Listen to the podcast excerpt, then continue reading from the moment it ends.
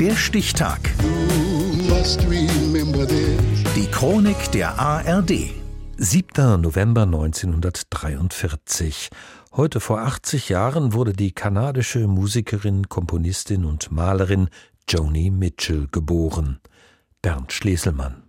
Sie ist die Grande Dame des Folk. Ja, das kann man auch von Joan Baez und Judy Collins behaupten. Joni Mitchell aber verkörpert diesen Titel durch und durch, elegant und zugleich unnahbar.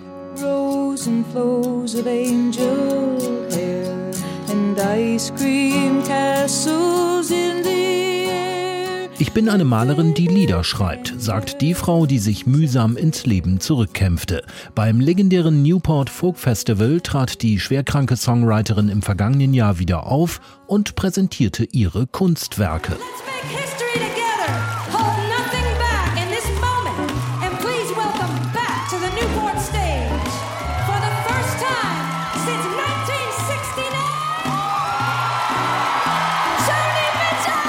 Joni Mitchell mit Baskenmütze und Sonnenbrille im Ohrensessel. Das erste Konzert nach über 20 Jahren, das war ein berührender Moment. Ein beinahe unmögliches Comeback, weil die Musikerin jahrelang an einem lebensbedrohlichen Hirnaneurysma litt. Sie musste wieder gehen, sprechen und singen lernen. Summertime.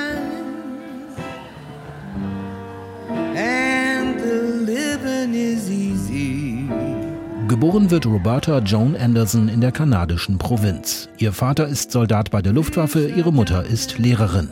Mit neun Jahren erkrankt sie an Kinderlähmung, danach bleibt ihre linke Hand für immer leicht gelähmt. Deshalb entwickelt Joni Mitchell später beim Gitarrespielen ihren eigenen Stil mit ungewöhnlichen Harmoniefolgen und unberechenbaren Melodien.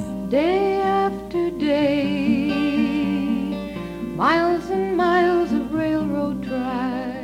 Day After Day ist einer ihrer ersten eigenen Songs, die sie nach einem abgebrochenen Kunststudium schreibt. Und das zu einer Zeit, wo Frauen auch in der Folkszene eigentlich nur singen und gut aussehen sollen. Innerhalb weniger Jahre steigt Joni Mitchell vom Insider-Tipp in Toronto zur Hippie-Ikone auf. 1969 komponiert sie die Woodstock-Hymne, obwohl sie selbst wegen eines Talkshow-Auftritts bei dem Festival gar nicht dabei ist.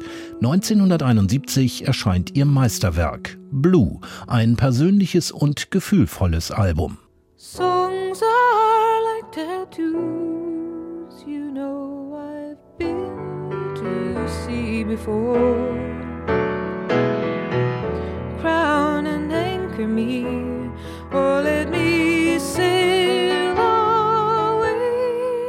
So intensiv und schonungslos hat noch kein anderer Musiker Trennungsschmerz verarbeitet. Joni Mitchell weiß, wovon sie singt. Sie hatte in ihrem Leben mehrere Ehemänner und diverse Liebhaber. Alles bekannte Namen. Leonard Cohen, David Crosby, Graham Nash, James Taylor und Jackson Brown. Vieles nach Blue hat einen stärkeren Jazz-Einfluss. In den 80er Jahren werden ihre Songs rockiger, bis sie auch damit aufhört und lieber Bilder malt. In der Rockmusik wird man aufgebaut, um niedergemacht zu werden, sagt die Künstlerin, die immer eine Grenzgängerin zwischen den Stilen war. Eine, die von Taylor Swift ebenso verehrt wird wie von Herbie Hancock. It's coming on Christmas. They're cutting down trees.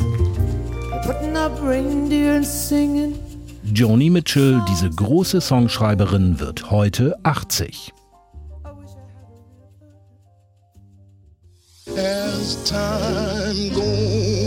Der Stichtag. Die Chronik von ARD und Deutschlandfunk Kultur. Produziert von Radio Bremen.